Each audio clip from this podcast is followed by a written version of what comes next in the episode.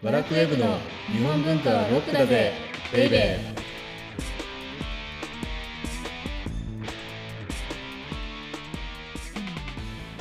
こんにちは。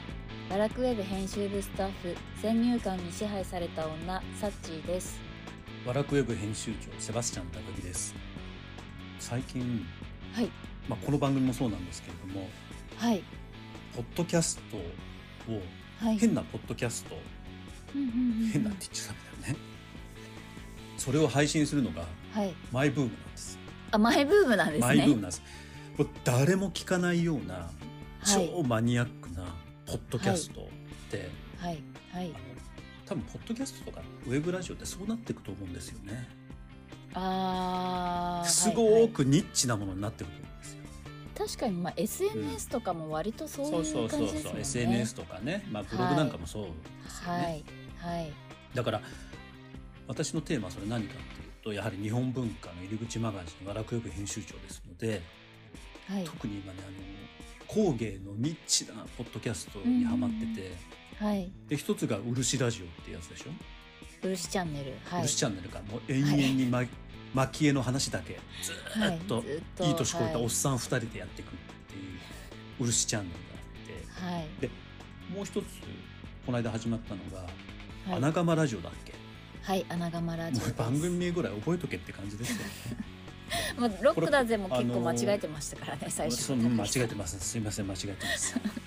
はい。でこの穴窯ラジオはなんか穴窯好きの信楽の陶芸家の篠原望さんという方がいらっしゃるんですけれども、その人とはい延々と窯の話をする、はい今日は穴窯の話だ。まあ窯の話だけじゃなくてたまたまにっていうか土の話とかもするんですけどね、うんいずれにしても、信楽の土の話だけでもう30分も話しちゃうみたいな、こういう超はいマニアックなポッドキャストがあるんですけど、その篠原さんとですね、はい、はいえー、穴窯ライブ。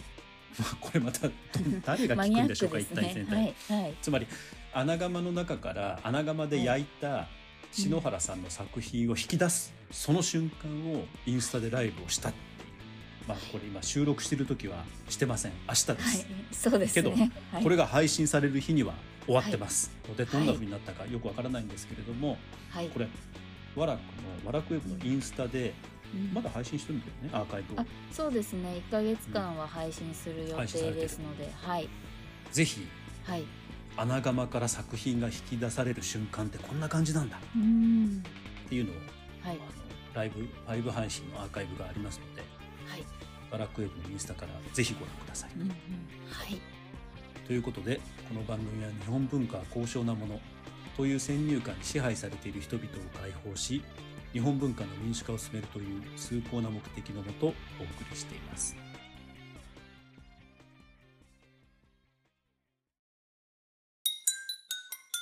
日本文化はロックだぜベイベー今日のテーマは？はい。じゃじゃん。仏像の種類を知ると今すぐ見物の旅に出たくなる。です。出たくなるよね。見物の旅。ねえと言われてもちょっとまだ私はそんなに仏像の種類知らないのではい。いやいやいやいやいや。あでもこの前の石仏は見たくなりました。多分ね前回のはい。万事の石仏の話聞いてはい酒井敦さんは言ってくれたと思う。いつも聞いてくださってる。約はい、1名のこの当番組のファン。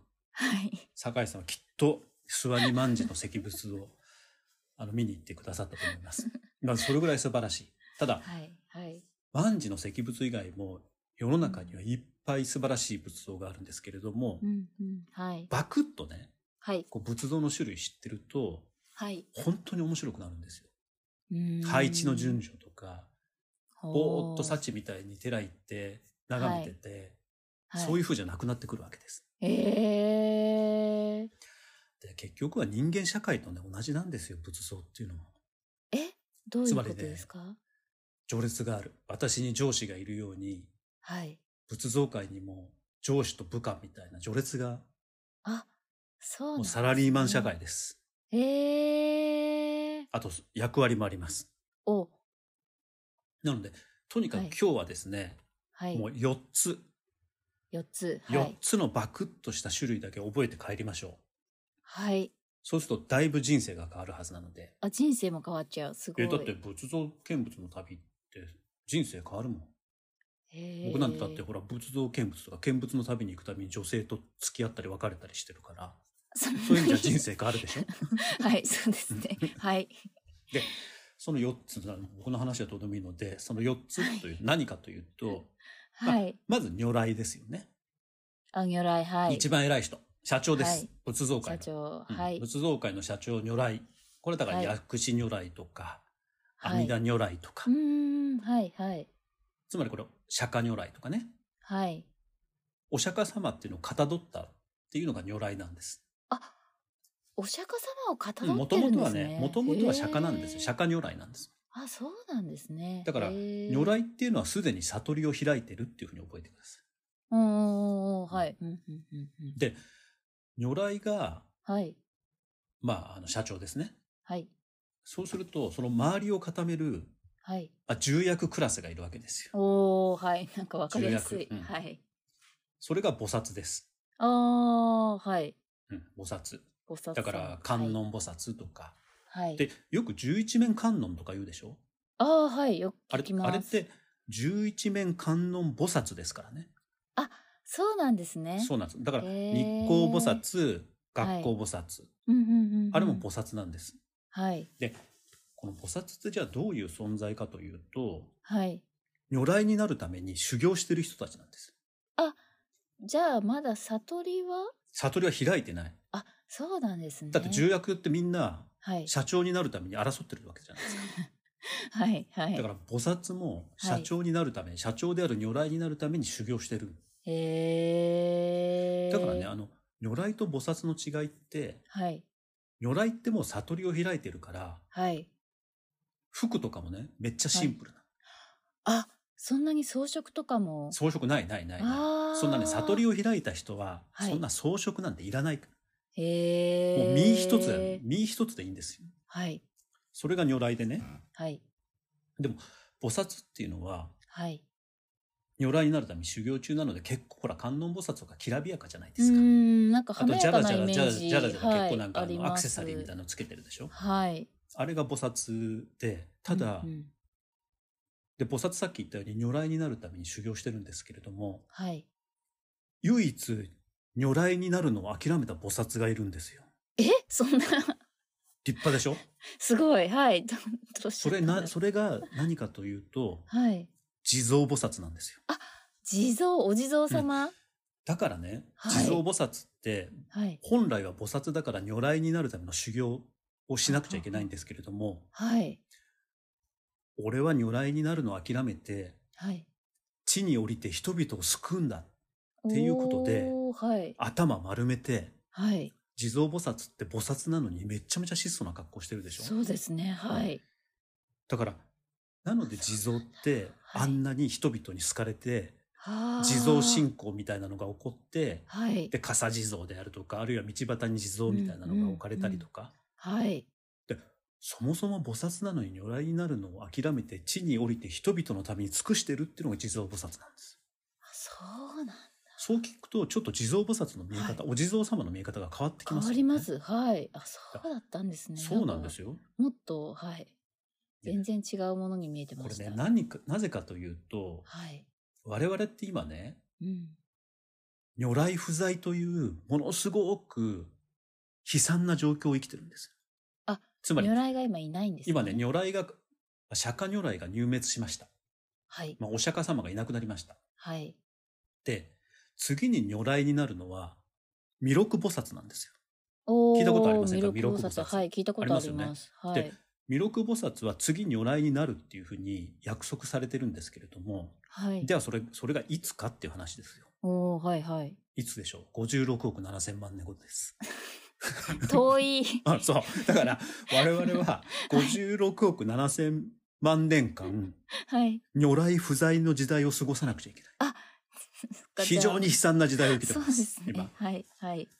なので地蔵菩薩っていうのが地に降りて私たちを救ってくれてるわけですよ。助けてくれてるわけです。へえあ、そうなんですね。あもっといろんな複雑な信仰があるので、わはい私今バクッと解説しますうんしてますけれども、はい。そういうふうなストーリーとして覚えるとすごく面白くなりますよね。うんうんうん見かけた時もだいぶ変わりますね、お地蔵さんは。56億7000万年も如来ないんだ俺たちはっていう気にもなるじゃないですか。はいはい、そうですね。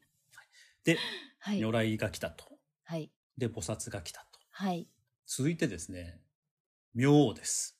ああ、不動明王。まあこれはちょっと聞いた、そうそうそう、はい。聞いたことありますよね。はい。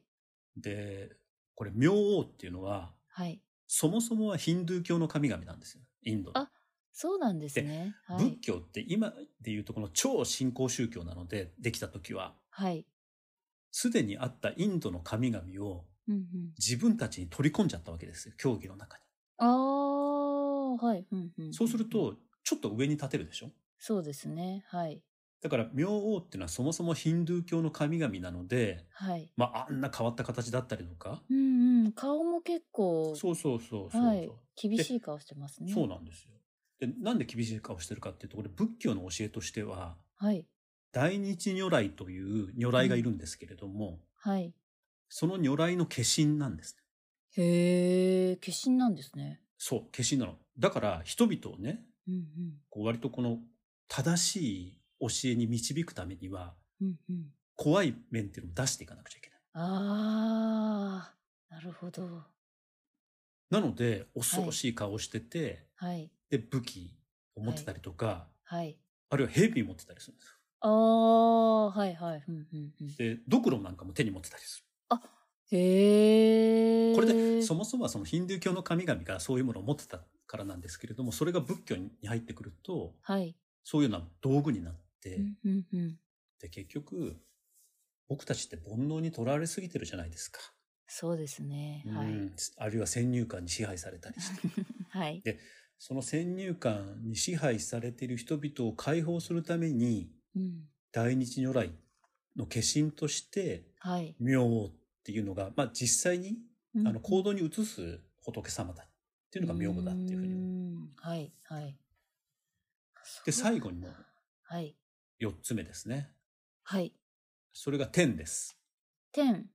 天。だから天、と地の天ですね。天と地の天。四天王とかね。ああ、はいはい。うんうん。あるいは十二神将とか。ああ、それも天なんですね。そうなんですよ。だから基本的には、はい。基本的にはですよ。大体仏像っていうのは如来がまず真ん中にいますと。うんうんうんうん。で、菩薩がその横にいます。はい。で、菩薩は大体2体。はい。で、その周りを、その人たちを守るようにぐるっと取り囲んでるのが天。だからボディーガードなんですね、如来とか菩薩の。フォーメーション組んでるみたいですね。。そうなんですす。だって、四天王だったら四隅にいるでしょ？はい。で、十二神将って十二の神の将軍の将っていうのは、ぐぐるっと、はい。で、その人たちが天なん。へえ。で、そうやっていうふうにはい覚えておくと、今何て言いましたっけ、え？如来、はい。菩薩、はい。明王、はい。天。うんうんうんで、その4つっていうのが一番大きな分類なんですね。うん。で、それぞれに、まあ、あの、薬師如来、阿弥陀如来があると、大日如来とかがいる。で、それ、その如来によって、横にいる菩薩っても大体種類がつ決まってるわけですよ。薬師如来の横には日光学校菩薩がいるとか、あるいは阿弥陀如来の横には聖子観音菩薩がいるとか、へえ。大体決まってるわけなんです。そうなんだ。はいへえ、全然知そうそうりません。そういうふうにしてね、あの見ていくと、はいあ、ちょ、ごめんなさい、ちょっと薬師如来と阿弥陀如来どっちがどっちだか分かんなくなっちゃったので怪しいんですけれども、まあ、はい大体如来と菩薩というのはセットになって。る。で、周りを。を囲んでいるのは天で、はい。で、もし明王がいたら、それは大日如来なので、大日如来っていうのは密教系なんですよ。だから密教系のお寺に行くと大日如来がいて、で、はい大日如来がいるとその多くが明王がいるので不動明王とかね。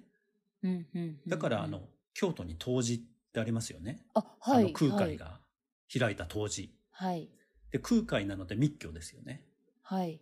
ですからあの東寺の講堂には大日如来がいて、で不動明王もいたりする。へえ。で必ずそのルールっていうのがあるので、だそれは当たり前なんです。かお寺としてもいい加減に別に置いてあるわけではないのでじゃ。ないんですね。そうなの。ああ、そうだったんですね。だから、とにかくまずは大きな4つの種類が仏像にはあって、うんうんはい。で、それぞれのまあ宗派というか教教えによって如来っていうのがまず決まってるわけですよ。薬師如来とか阿弥陀如来。はいはい。で、そうするとその脇にいるはい。菩薩っていうのも大体決まってきてるわけです。うーん。っていうふうに見るとね、あの、はい仏像からお寺のことを知ることにもなるので、はい、よりこうなんか喜びが広がっていくはい。なるっていうことなんですよね。でもね、ほど。はい。あの、そうは言っても、はい。なんだろうな、僕は割とね、はい。天好きなんですよ。あ、そうなんですね。へえ。なんかちょっと変わったやつが多いじゃないですか、天って。はい。はい。例えば帝釈天とか、ああ、はい。うん、うん、うん。あるいは、なんだろうな。自頭天とか？そうそうそうそう、はい多聞天とかね、多聞天とかね、はいはい地国天とかね。へえ。で、これとあの、多聞天って、はい。四天王のうちの一つなんです。一人、まあ、一仏なんですけれども、はい。これが単独で祀られると毘沙門天になるんですよ。へえ。これ毘沙門天よく聞くでしょ、はい、よく聞きます。だから多聞天と毘沙門天と同じなんですよ。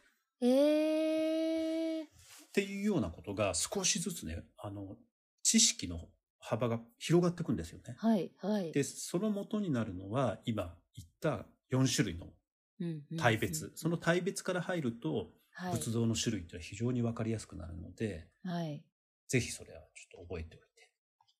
で、今すぐ仏像巡り。ちょうど季節的にもね。あ、確かに、ちょうどいい時期にでもね、なってきま秋っしたね。てあんまり僕は勧めないな、仏像って。やっぱり、だって人が多くてはいはい見えないんだもん、仏像が。この前特典音声でも特典、音声でご紹介しましたけど、やっぱり仏像ってね、2月ですよね、見に行くのは。2月一番寒い時期に、はい。とにかく靴下4枚履いて、4枚重ね履きはするんですね。絶対重ね履きは必要です。あ、で。必ずですよ、はい、はい。あの、ダウンのスリッパを持参するんですよ。え？ダウンのスリッパなんてあるあの、よんですか？くあります。あのえ、ー最近キャンプブームですから。ああ、はい。で、ダウンのスリッパとはい。靴下4枚履けば、はい。2月の奈良の仏像ね、はい。ツアーもめちゃめちゃいい、快適になります。あ これ非常に有益な情報なので覚えておいてほしい。はい。もうね、はい。とにかく仏像のハイシーズンっていうのは2月だ。はい。ただそれをハイシーズンとして楽しむには靴下4枚とダウンのあのスリッパが必要だ。はい準備こがれだけは、うん、これだけは強く。いやーはい。薄手の靴下で行った時の恐ろしさ。うん、うんうんちょっとね、あの、はい。そんな人はあの危ないです。はい。はい。死ぬわけになっちゃいます。あの、気をつけてください。はい。はい。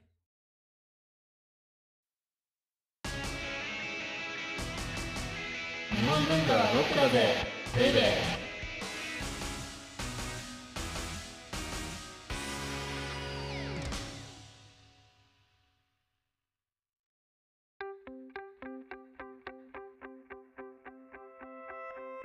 レアオーディオブックドット JP をお聞きの皆様にはこの後ワラクウェブのおまけのおまけという特典音声があります。